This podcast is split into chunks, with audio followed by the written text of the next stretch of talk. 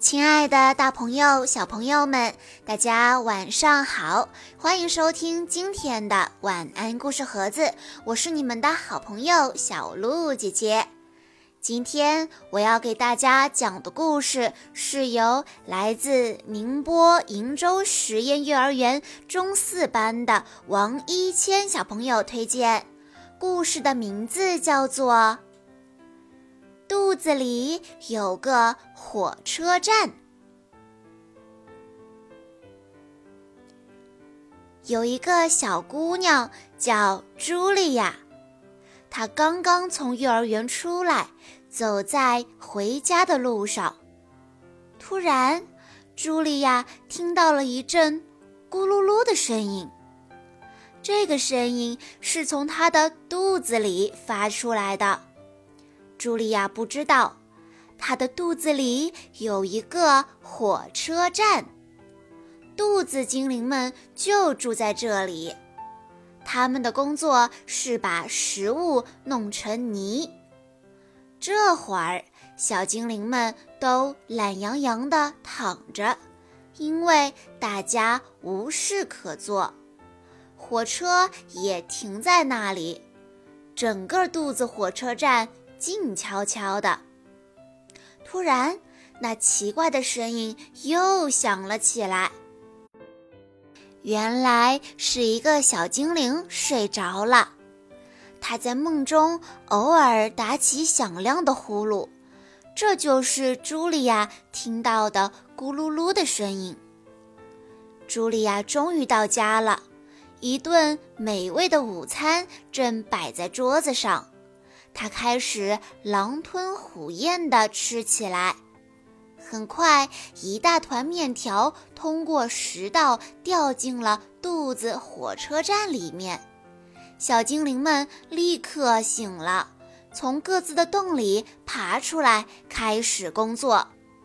他们都是一些非常勤劳的小家伙。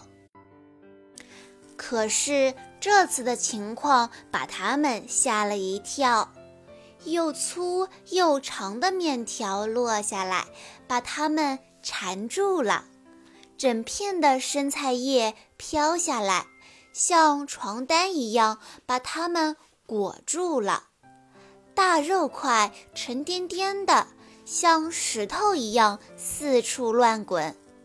火车站里乱作一团，小精灵们都生气地大叫起来：“这个茱莉亚根本就没有好好的嚼嘛，总是什么都靠我们。这些食物太大了，我们该怎么办呢？”尽管生气，小精灵们还是开始工作了。不然还能怎么办呢？火车必须准时出发，但是要把这么一大堆的食物弄碎，要花很多很多时间和力气，因此工作进展得很慢。食物越来越多，堆得像小山一样高。这时，出事了。一大块东西不偏不倚地砸到了一个小精灵的脑袋上，他立刻晕了过去。在幻觉中，他成了一名导游，带着游客在肚子火车站里参观。小精灵们告诉游客们，如果所有食物都被嚼得很碎。那落下来的就会是小段的面条、小片的菜叶、小块苹果和小肉丁，即使它们掉在哪个小精灵的头上，也不会把它弄疼。我们会很快的把食物装进火车车厢，还会在里面加入很多液体，这些液体会对消化非常重要。最后，我们会把液体和食物搅在一起，让它们变成泥。这个过程对我们来说特别有趣。一切都准备好，火车就可以出发了。小精灵司机会跳到火车头上，激动地等着门卫打开大门。这扇大门是通往小城的入口。车站里面空荡荡的，只剩下最后一列火车了。其他火车都装满泥出发了。没有了那么多火车，这座食物大山怎么被运走呢？小精灵们正在犯愁。突然刮来一股刺骨的寒风，接着一堆雪泥状的东西从食管里呼呼呼地喷涌出来。它们是香草冰激凌和巧克力奶昔。小精灵们开始举行抗议活动，他们大声喊着口号，气呼呼地砸墙，使劲地跺脚。这下茱莉亚可惨了。她的肚子开始疼了起来，茱莉亚生病了，因为她吃的太多太快了。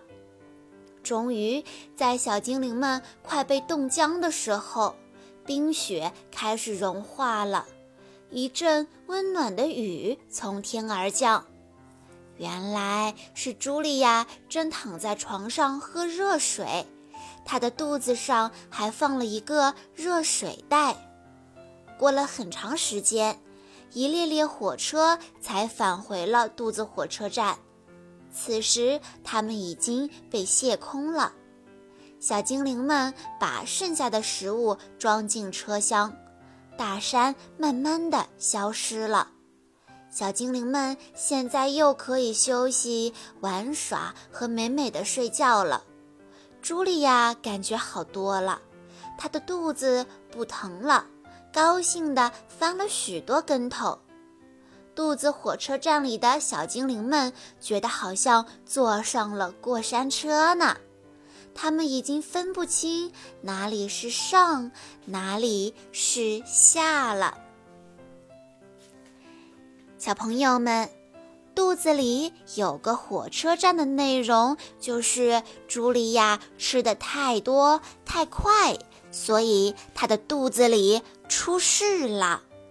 饭菜一大块一大块的掉进肚子火车站里，堆得像小山一样高，这可害惨了肚子里的小精灵们。他们冒着被砸晕的危险拼命干活，想把这些食物通通的装上火车，送到弯弯曲曲的隧道里去。可是没想到，还有更大的暴风雪在等着他们。小精灵们被激怒了，他们游行示威、罢工抗议，肚子火车站里一片混乱。这本。独具创意的图画书带领着我们参观了肚子火车站，以一种极其有趣的方式，使小朋友们都了解到了自己的消化系统，从而帮助我们养成健康的饮食习惯。所以在听完今天的故事之后，我相信小朋友们都会知道，我们吃饭要细嚼慢咽。不能吃得太快，也不能吃得太多，也不能拼命的吃冷饮，特别是夏天快要到了，小朋友们可要小心自己肚子里的火车站哦。好啦，今天的故事到这里就结束了，感谢大家的收听，也要再次感谢王一谦小朋友推荐的故事，我们明天再见喽。